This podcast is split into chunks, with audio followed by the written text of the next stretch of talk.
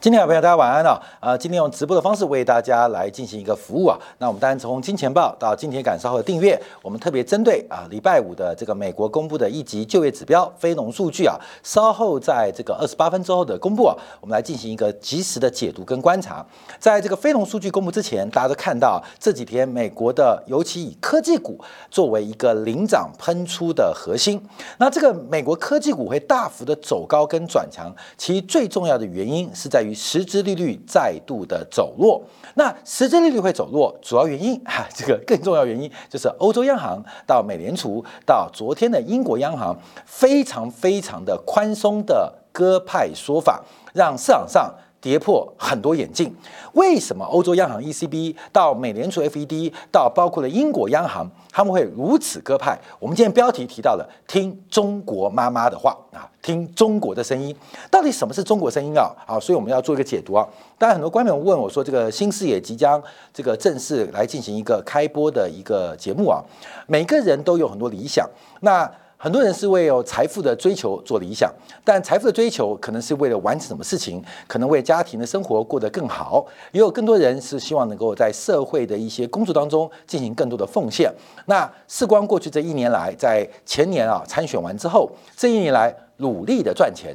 我们既不接受任何政治组织的一个赞助，也不接受任何企业的一个支持。我们靠自己的力量啊，累积金融的实力，累积资本力量，来实现事关个人的这个社会的。呃，理想啊，跟社会的一个进程的一个努力的方式啊，所以希望大家继续支持啊。当然，我知道我们这个金钱豹在经过长期驱赶这些台独弯弯的这个过程之下，大概大家支持度比较高。但我们这人都有个理想，赚了钱啊。用在对的地方，赚的钱要用在有意义的事情。或许没什么成果，但人生不是很多事情都是呃这个有意义就好了吗？好，我们回来看一下这个更有意义的事情，就是欧洲央行、美联储跟英国央行所做的事情啊。他们的背景，其实我们要先从今天中国的金融市场做观察。今天中国市场我们可以说股份、股房。债三杀啊，股房债三杀。第一个，我们看到今天在以香港挂牌的中国地产股的股价再度出现了一个崩跌发展，连带的也使得今天香港股市中场是以大跌作收。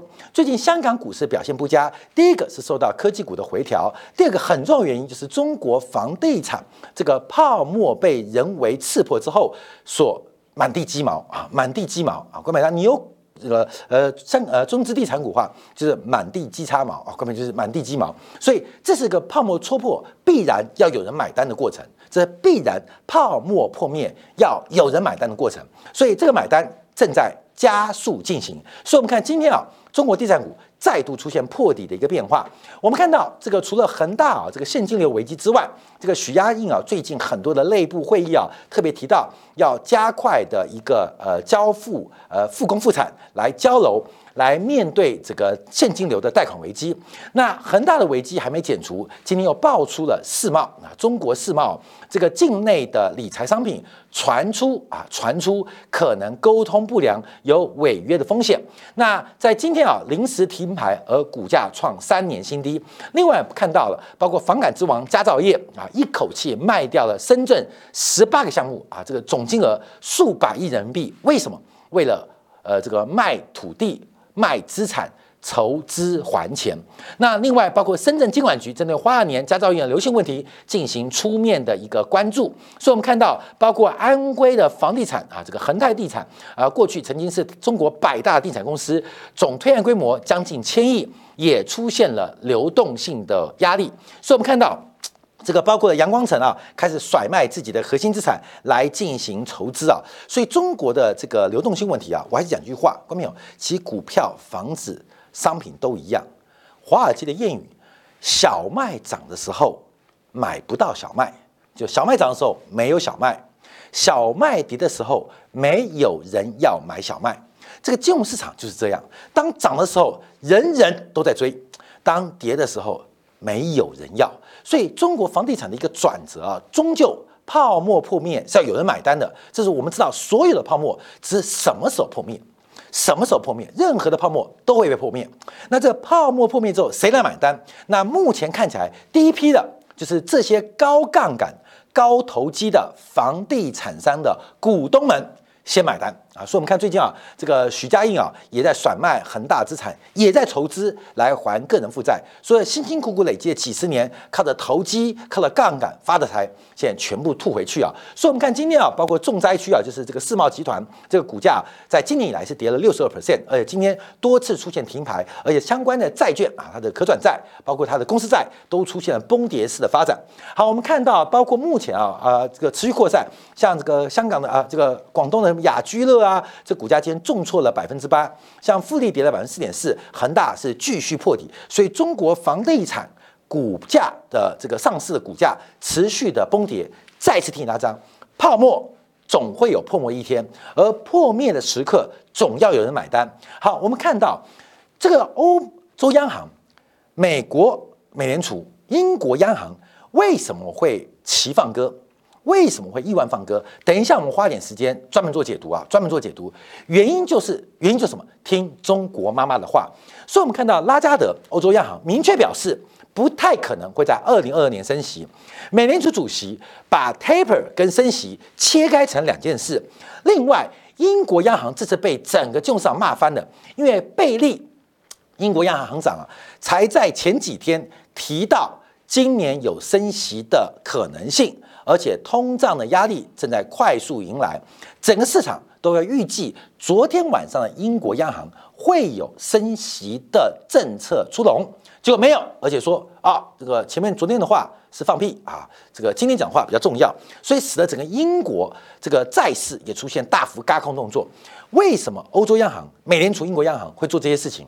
是不是听中国妈妈的话？好，我们看一下。中国是全球最早在新冠疫情进行货币刺激、退出政策的央行。中国是去年第三季就开始进行货币刺激退出，就是新冠疫情一结束之后，货币政策马上就把超常规刺激方案给收回。所以，我们看啊，我们在之前做的题目，在八月十五、二十五号，以中国人民银行资产负债表，它是全球前五大央行当中唯一在进行收缩的。唯一在进行收缩的，那我们之前在《经济报》节目提到，中国为了去杠杆、打投机、防泡沫，不断利用西方国家的宽松货币政策跟超常规的财政刺激，来进行自己的调控。我们你去想哦，这个美国要灭掉中国机会已经过了，你去想想看，今年中国的房地产跟内需遇到了货币收缩。遇到了周期收缩，为什么还那么健康？因为有出口产业在支持。那出口产业为什么表现那么好？因为再次强调，美国也好，英国也好，欧洲也好，不断的印钞，不断的发钱，让中国有一个部门可以支撑住中国经济的调控。所以这是一个很重要的概念哦。那中国收缩的过程当中，必然会引发很多原来出现泡沫或正在呈现泡沫出现破灭或出现。割韭菜的动作，所以我们之前提到中国人行的资产表负债表的收缩，那只是个源头，那慢慢的会反映在房地产的价格，那领头羊就是房企的个股。我们再看到中国的信贷脉冲，从去年第三季开始，我们就不断的提醒大家注意到中国的资产价格要特别当心，因为在信贷脉冲往下，在商业周期、库存周期见顶之下，中国的大类资产可能短线的机会。不存在，反而要注意到拉高被套牢的风险，这是我们过去不断的强调啊。当然，因为时光参与政治，然后就说时光你讲中国好，其实过去这这个一年当中，我们对中国的资产一直是相对保留跟保守的啊。当然也不是说呃这个全部都坏，可大部分要特别小心跟担心啊。所以我们看到这个中国的收缩，其实中国央妈叫中国妈妈的讲话的行为，让欧洲央行、英国央行。美联储吓坏了啊，吓坏了！为什么？我们知道西方国家特别靠财富效应，假如一收缩，假如一收缩，美国的房市、美国的股市、英国的房市，像中国这种表现，我跟你讲哦，大乱，社会就完蛋了啊，社会就完蛋了。所以中国妈妈讲的话，大家都很害怕啊，四散啊，大家四逃。我们看到这个也是我们在五月三号提到的，针对整个偏热的资产泡沫。会加强调控，全世界对于大类资产会进行调控的，目前也只有中国，而且中国用财政政策、用这个呃货币政策、用这个信贷的分类啊，这个呃呃信用管制的方法来进行泡沫的治理啊，看到没有？所以中国的泡沫大不大？大，大不大？绝对大不大？大，相对大不大？相对就变小喽。好，除了泡沫破灭之外，我们看到还有商品行情的破灭啊。今天啊，大陆的商品期货再度重挫啊，再度重挫。那我们看主要跌的包括铁矿石，因为铁矿石的价格今天再创新低。我看这个低档崩盘要特别小心哦。第一档话特别小心，我每次举的那个宏基的例子，就是外资怎么操作宏基啊例子，压低出货有时候是主力的一个陷阱，要特别特别的小心啊。所以这个低档崩盘，观众朋友不好摸底，不好摸底。这低档崩盘，或许它已经跌到它的一个合理的估值，可低档崩盘这种呃杠杆的破坏跟泡沫的破碎，有时候会跌破均值，就跟泡沫一样嘛，迟早有天破。那现往下跌，跌过头了，哎。观众朋友，泡沫会多久？那搞不好跌过头，被低估也可能会那么久哦，所以要特别留意哦。这铁矿石再创新低。好，另外我们看到前一阵子啊最凶悍的铝价，由中国开始领动全球的铝铝价起跌啊，这是一场金融货币的战争。你要知道，定价权在谁手上？我们一直过去几年不讲货币战争吗？请问定价权在谁手上？那很简单，谁涨带动大家涨。谁跌拖着大家一起跌？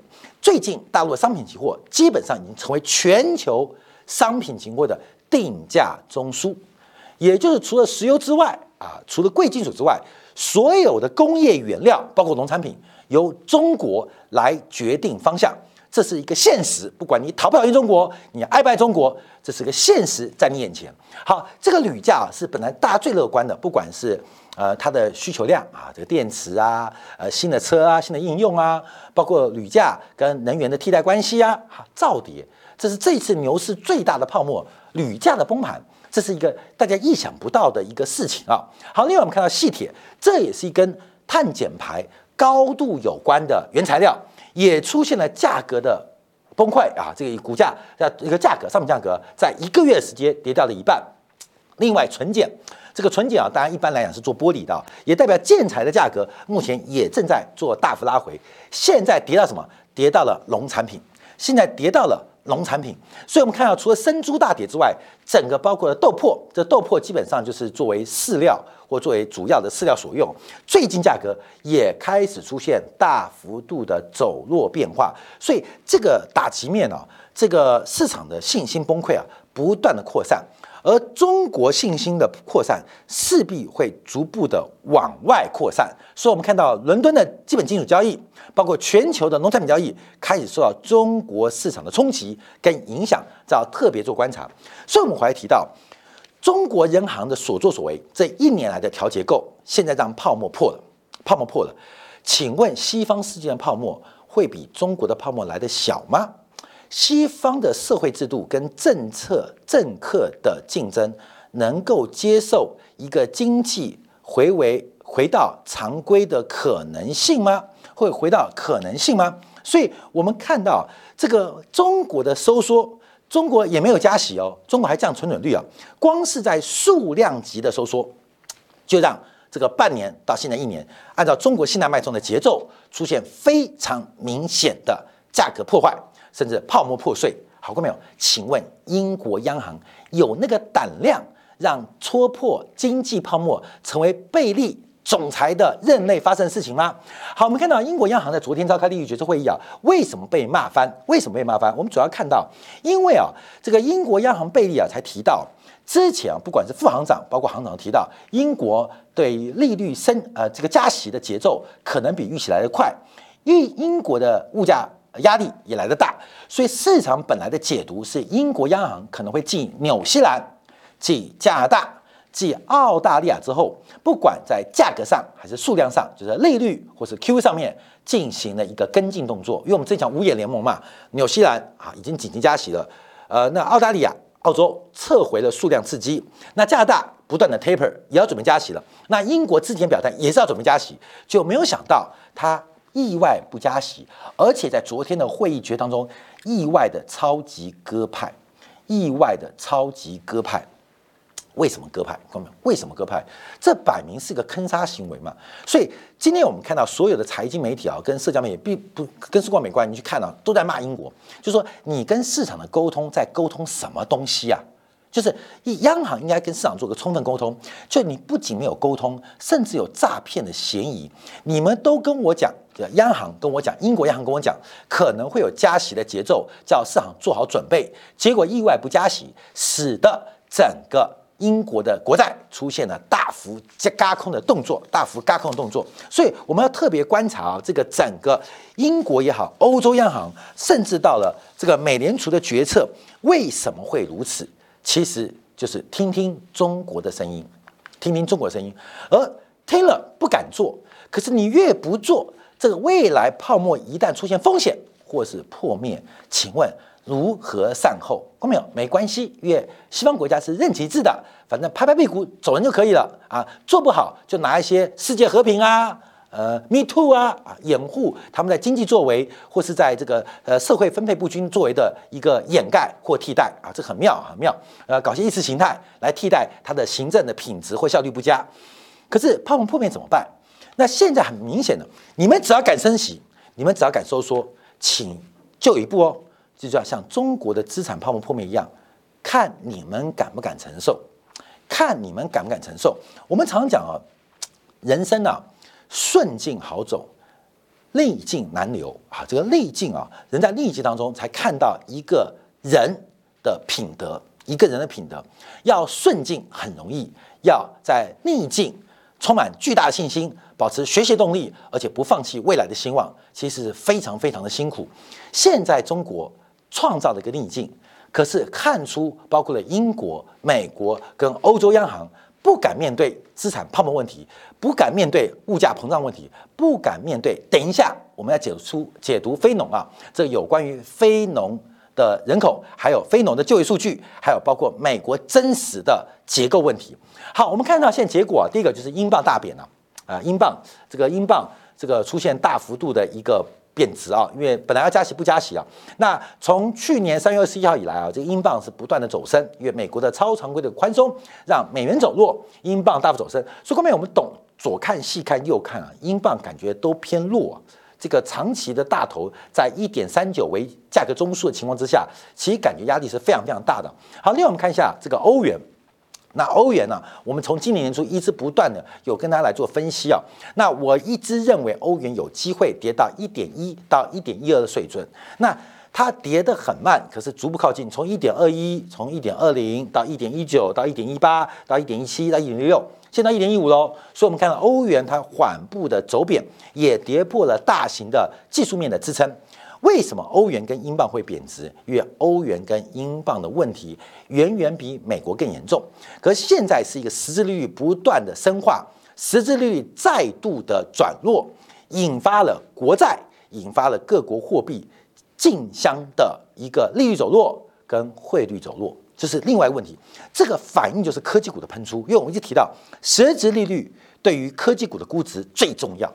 实质利率的变化对于科技股的动态估值更重要，所以实质利率走弱，科技股自然喷出；而实质利率走弱，我们可以反映到汇率，可以反映到债市，要做观察。可这时候我们要注意到美元哦，因为我们这两天节目开始预告这个美元呢，美元指数的高点九四点五五一旦突破，这是美元一个重大形态再度起涨的重要讯号。当然，底下要观察就是九十三点三的一个支撑了。那九十四点五五突破，就是十月十三号以来的新高，代表一个长期的多方形态正在转强，也就是美元没办法收割中国。现在是我们讲中国在收割美元嘛？那美元收割不了中国，美元收割谁？美元只好回去收割它的难兄难弟，一个是英国，一个是欧洲央行。所以，我们从最近的一个变化关注啊，这个实质利率再度受到。美国、英国跟欧洲央行意外的放鸽跟宽松，让实利率再度走弱，直接刺激了科技股再度出现喷出的发展。这个泡沫越累积越大，将来会有什么样的发展？将来会怎么发展？这个估值会有洼地。中国泡沫在人为调控跟解决之后，中国的资产价格很容易变成价格的洼地啊，价格洼地，而这个价格洼地会不会诱发全球资本的流动，也是官媒要特别留意的。所以，我们先不管中国，我们看一下西方世界，美元的再度转强，美元的形态，它后面代表的意义是一个相对强势的概念，也代表相对收缩的概念。而这个变化，值得大家特别做一个观察。好，我们休息一下，剩下八分钟，稍后美国要公布这个非农的新增就业机会。那这个非农的新增就业数据到底有多重要？这个作为经济观察的一级指标，尤其鲍威尔提到，美联储的退场机制是弹性的，会不会因为今天晚上非农稍后公布的新增就业数据，还有失业率或劳动参与率，还有公正增幅高预期、低预期，进而调整它退场的机制？我们稍后来做进一步的一个观察。